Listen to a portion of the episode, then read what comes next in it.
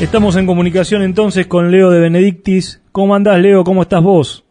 Hola, ¿qué tal, Cristian? Muy buenas tardes, ¿cómo van? ¿Cómo andás? Bien, bien, muy bien, muy bien. Acá escuchándote con muchas ganas.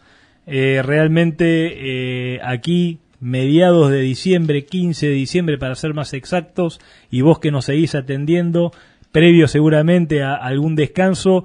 Eh, y es, es importante para todos nosotros, ¿no? Poder hablar contigo porque realmente se definen cosas. La, la, cosecha de fina ya está definida y la verdad es que nos ha ido, nos está yendo bien. Eh, no sé, seguramente en la zona más norte no es así, pero aquí en el sudoeste de la provincia de Buenos Aires nos está yendo bien. Realmente decíamos el programa pasado cuando arrancó la cosecha que hay cosecha y ahora estamos tomando, bueno, viendo cómo avanza el cultivo de gruesa y tomando decisiones respecto de, en nuestra situación de zona marginal o de muy poca entrada para lo que es los cultivos de segunda fecha, eh, tomando decisiones al respecto de qué hacer, ¿no?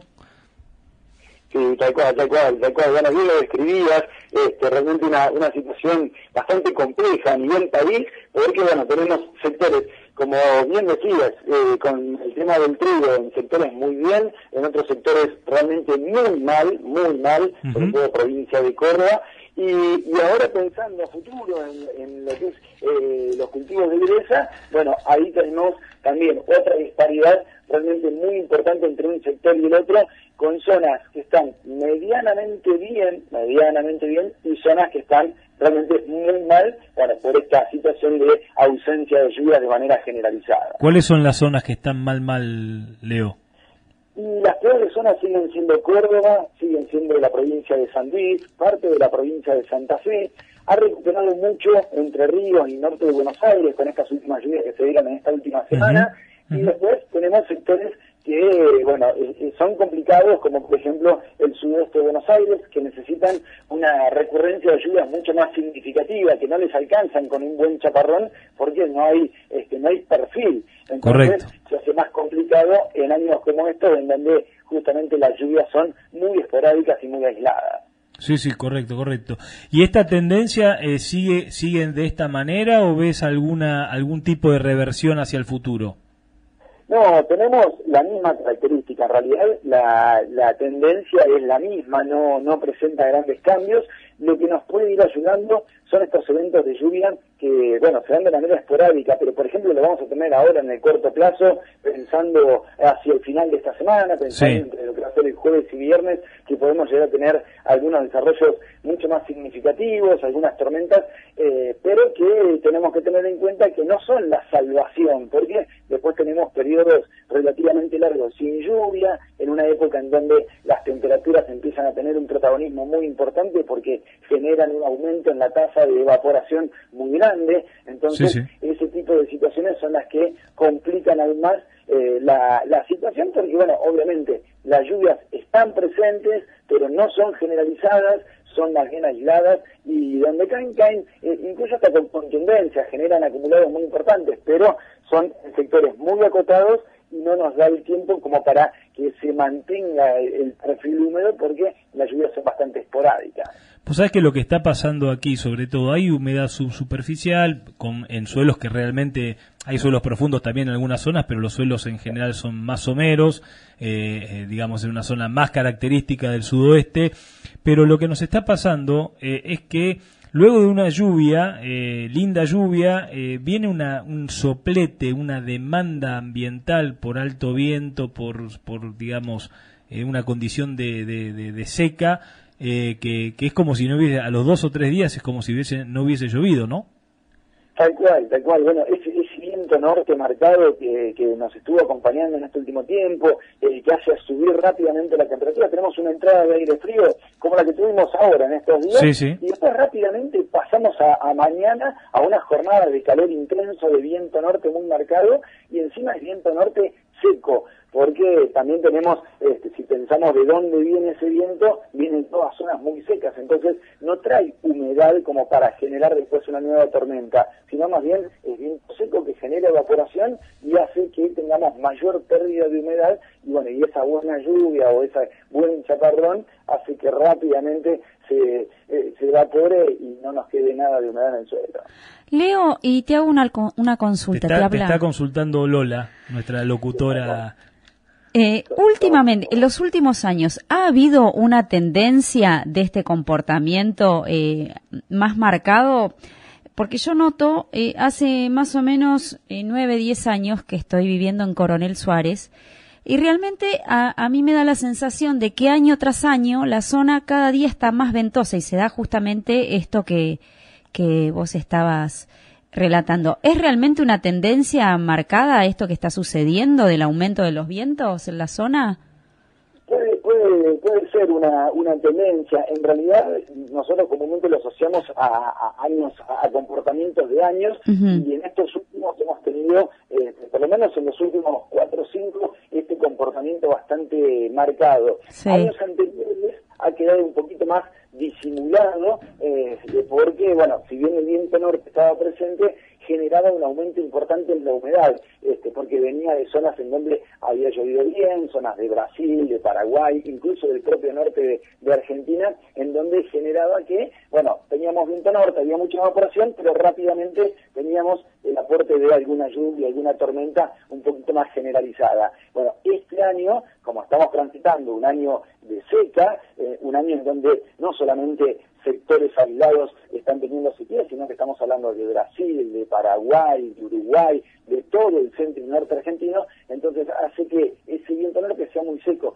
Y, y, esa tendencia se ve más marcada en este año o en los años de sequía, porque, insisto, en los años que no hay tanta sequía o incluso que son este, húmedos, rápidamente esa tasa de evaporación tan grande se recupera con la próxima lluvia, que comúnmente son entre 4, 5, 6 días de espera. Ahora estamos hablando de periodos de espera entre 8 y hasta 12 días entre un evento de lluvia y el otro, con lo cual hace que este viento norte genere una evaporación realmente muy importante.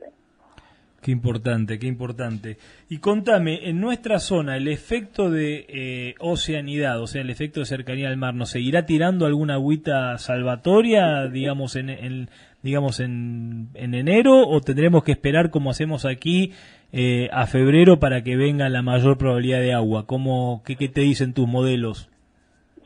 realidad es tal cual, el tema del Atlántico hace que, bueno, tengamos un pequeño aporte más este, de humedad y que no dependamos solamente de, la humedad más continental, si se quiere, este, sino también tener un pequeño aporte desde el Atlántico. El problema que tiene el Atlántico es que también es, es errático, podemos tener una semana que nos aporte humedad y a la semana siguiente no, entonces no podemos hablar de una campaña con características de humedad o características secas el comportamiento que puede tener el Atlántico. Eso es lo que tiene de malo eh, esa, e, e, ese parámetro, digamos, la humedad desde el Atlántico. Si no lo tenemos por pulsos, podemos tener esta semana aporte, la que viene no, y la otra sí, y bueno, entonces vamos medianamente este, rumbeando eh, la, la, campaña. Eh, en enero sí vamos a tener algunos aportes, pero eh, eh se viene un, un, enero que sigue siendo complicado, lamentablemente, por lo que decíamos recién, la combinación de los dos factores de lluvias son esporádicas, que pueden venir con buena contundencia, que con, con un volumen importante de agua,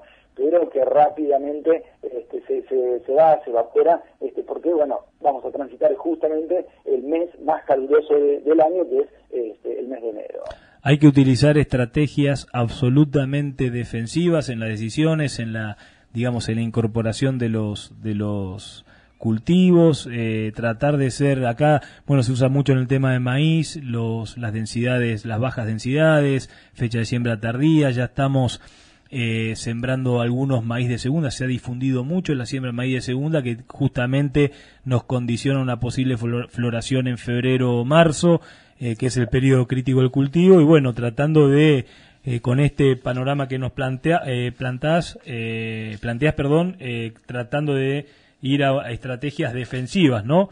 Y, y, y, tratar de estar cerca de la playa, ¿cierto? Que acá en el sudeste también estamos. Tal cual, tal cual, tal cual, tal cual, lo definís muy bien, porque sí, e, estos años son este, los años de, no innovar, en realidad son los años de, bueno, ver cómo podemos ir defendiendo la, situación y, bueno, y tratando de, aprovechar al máximo, tal cual como mencionabas, con cultivos tardíos, también sabiendo que se corre el riesgo de alguna helada este, temprana el año que viene, entonces eso también dificulta los cultivos eh, más tardíos, pero bueno, este, sabemos que eh, no, no, no se puede ir esquivando todo. No, tal cual. Hay que, hay que ir tomando las decisiones, así que... Hay que tomar decisiones y poder sostenerlas, ¿cierto? Eh, Leo, te hago una pregunta de curioso nomás y perdóname si no es, si no es correcta eh, o no tiene vinculación. El tema este del em, que, que, tan en boga ha estado ayer, el tema del eclipse, ¿tiene algún impacto sobre el, el comportamiento meteorológico? No, no, no, no. Eh, en realidad no, eh, sí lo que genera es eh, el impacto momentáneo este, que hace que bueno, la, la, presencia de, la luna frente al, al, sol hace que en ese ratito la temperatura baje un poco, este, pero es, es un efecto momentáneo nada más, no, no cambia la, la estructura de, la atmósfera a nivel campaña o a nivel este, característica, sino que es este, el evento en ese momento en particular y después se reacomodan las condiciones, puede haber algunas pequeñas perturbaciones, pero son este, momentáneas y después volvemos a, la, misma normalidad. Bueno, Leo, bueno, bárbaro. Bueno, Leo, desde ya decirte que estamos muy agradecidos. Eh, no sé si te quedó algo más por decir o por sugerir. Estamos muy agradecidos a este contacto. Sabemos que ya estás ocupado. Creo que tenés una, una reunión de fin de año hoy, algo así. No escuché por la radio en el programa de Fernando, algo así, ¿no? Tal cual, tal cual. Viste cómo estoy, ¿eh? Yo, yo te sigo, ¿eh? Con la despedida, con las despedidas del año, así que vamos a estar este, de, reunión festiva, por suerte, así que este, nada, igualmente eh, les agradezco también a ustedes por la comunicación y bueno, por también permitirme difundir eh, eh, estas cosas que, bueno, uno lo que quiere es justamente llegar a, todos. Bueno, mandam, te mandamos un fuerte abrazo, te vamos a mandar al, ahí al piso de Canal Rural eh, una, digamos, un presente de acá de, de, un, de un auspiciante que tenemos que es Joaquín Alberdi y luego vamos eh, y lo vas a poder compartir ahí con la gente de eh, compartirlo, dale una botellita a Silvio por favor de mi parte eh, y mandale un gran abrazo al equipo ahí de Fernando Bravo que siempre lo seguimos en nuestro tiempo de ruta, dale muchísimas gracias, no era necesario, pero bueno, agradecido, obviamente. Leo, desde ya que te agradezco mucho y te agradecemos mucho aquí y que tengas, si no nos volvemos a comunicar, que tengas un, buen, una buena Navidad y un buen fin de, este año tan particular. Muchas gracias, muchas gracias igualmente para ustedes y, que tengan la, mejor, el, mejor fin de año, eh, es como bien decís, un este año tan particular, tan complicado, bueno, esperemos terminarlo bien. Un fuerte abrazo, Leo. Saludos. Chau, chau.